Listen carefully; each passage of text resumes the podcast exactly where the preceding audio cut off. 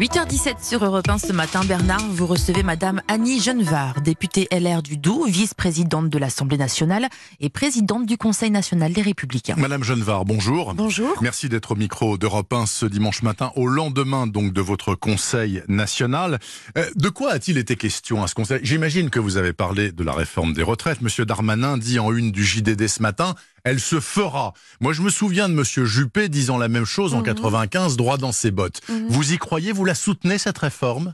Écoutez, euh, ce qui est un peu troublant dans le propos de Gérald Darmanin, c'est que dans le même article que vous citez, il dit aussi le texte n'est pas écrit, je n'ai pas de version sous les yeux. Donc le problème, c'est que euh, il dit que ça se fera, mais on ne sait pas ce qui se fera. On en connaît les grandes orientations.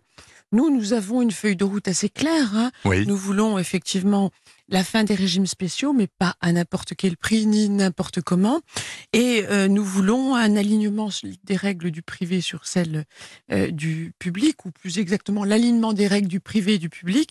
Et surtout, nous pensons que nous n'éviterons pas la mesure d'âge, c'est-à-dire le recul de l'âge de départ à la retraite. Donc, notre feuille de route, à nous, elle est claire. Je dis pas qu'elle est facile, parce que c'est pas une réforme facile, en effet, mais ce qui euh, plonge les Français dans l'incertitude et euh, qui euh, et le manque de confiance, c'est que rien n'est donné sur sur la méthode, sur le calendrier, sur donc c'est très incertain, c'est très flou et au fond les Français vont faire certains vont faire grève ce jeudi sur une réforme qu'ils ne connaissent pas et que le gouvernement lui-même ne connaît pas. Il n'empêche, Madame Genevard, que si cette grève qui commence jeudi devient dure, se poursuit pendant des semaines, comme ça a été le cas en 95, est-ce qu'il faudra reculer comme en 95 Ah bien, c'est le pari que font euh, certains, évidemment. Euh, c'est euh, euh, de faire pression par la rue pour empêcher cette réforme. Il faut réformer le système des retraites en France. Il faut le réformer parce que il n'est plus possible de mettre chaque année 8 euh, milliards euh, d'euros pour équilibrer les régimes spéciaux. On sait très bien, les Français sont conscients du fait qu'il faut réformer. Ils ne sont pas hostiles à la réforme. Mais trois Français sur quatre considèrent qu'ils ne font pas confiance à Emmanuel bah Macron pour mener à son terme cette réforme. Bah le fait est, oui, effectivement, ils disent qu'il faut réformer, mais ce gouvernement n'y arrivera pas, disent-ils dans un sondage encore à lire dans le JDD. Hier, à votre Conseil national, madame, j'imagine qu'il a beaucoup été question des municipales. Forcément, vous avez dû en parler. Alors, je sais que vous avez de grands projets pour la suite de LR, qui est mal en point, objectivement un parti qui s'est porté mieux à une époque. Est-ce qu'il y a des endroits que vous risquez de perdre? Je pense à Marseille, par mhm. exemple. Marseille. Vous pensez que vous serez toujours maire de Marseille, que Madame Vassal, qui a été intronisée tête de liste LR pour le mois de mars, sera la prochaine maire de Marseille? D'abord un mot sur l'état de notre mouvement Les Républicains. Euh, il y a peu de euh, formations politiques en France qui aujourd'hui ont une telle implantation euh, territoriale. Oui, municipale notamment. On, on tend d'adhérents et une feuille de route nouvelle qui est, je crois, assez euh, mobilisatrice pour nos sympathisants et nos, et nos adhérents. Bon, cela étant, euh, on sort d'une période difficile, mais je ah. crois qu'on en sort. Je crois qu'on en sort. S'agissant des municipales, on a investi un peu plus d'une centaine de, candidats dans différentes villes de plus de 30 000, puisque c'est le national qui investit les plus de 30 000. Alors, on a réussi à investir une candidate qui a fait, je crois, à peu près l'unanimité de la commission d'investiture à Paris. Euh, on a résolu le problème de Madame Dati, donc, en l'occurrence. Voilà, Rachida Dati à Paris. Euh, Christian Estrosi-Anis. Reste la question de Marseille, qui est délicate en effet, puisque nous avons deux candidats de talent et également déterminés. La commission a choisi Martine Vassal, qui est une, une femme, une femme de qualité, une femme qui a montré euh, son expérience et son habileté. Euh, maintenant, il faut réussir à faire l'union. Sans l'union, il est évident que conserver Marseille sera extrêmement délicat. Alors moi, j'appelle de mes voeux naturellement euh, Bruno Gilles à, à, la responsabilité, mais il est clair que nous devons engager aujourd'hui une période délicate de négociation avec euh, avec lui.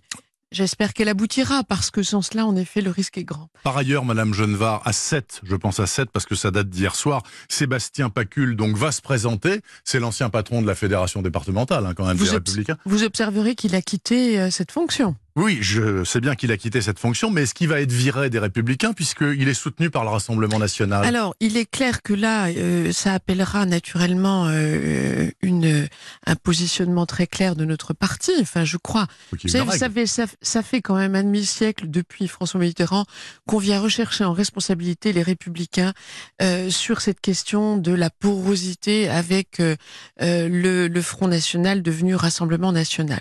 On ne sait plus sur quel ton dire qu'il n'y a pas de porosité, d'abord parce que ce serait notre mort assurée.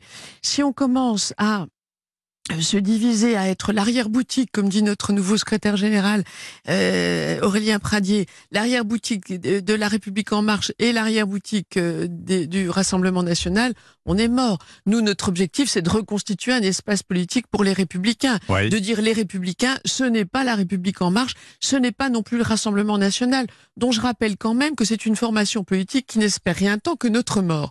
Donc je ne vois aucun intérêt à nous allier avec quelqu'un qui veut notre mort. Donc s'agissant de cette, on a investi un candidat d'hiver droite qui est tout à fait conforme à euh, ce que euh, euh, bien au projet que nous portons pour pour les municipales, dont acte.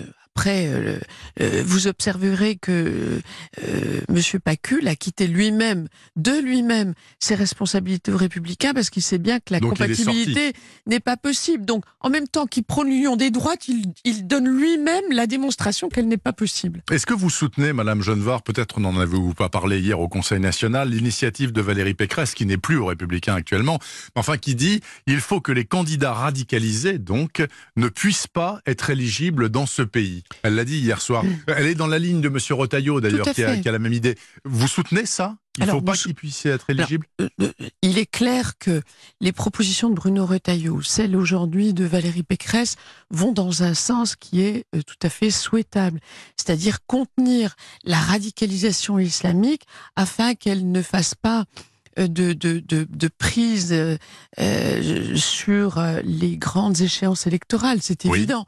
Euh, il est clair que des élus radicalisés dans un conseil municipal auront fatalement une vision beaucoup plus permissive à l'égard du radicalisme religieux islamiste.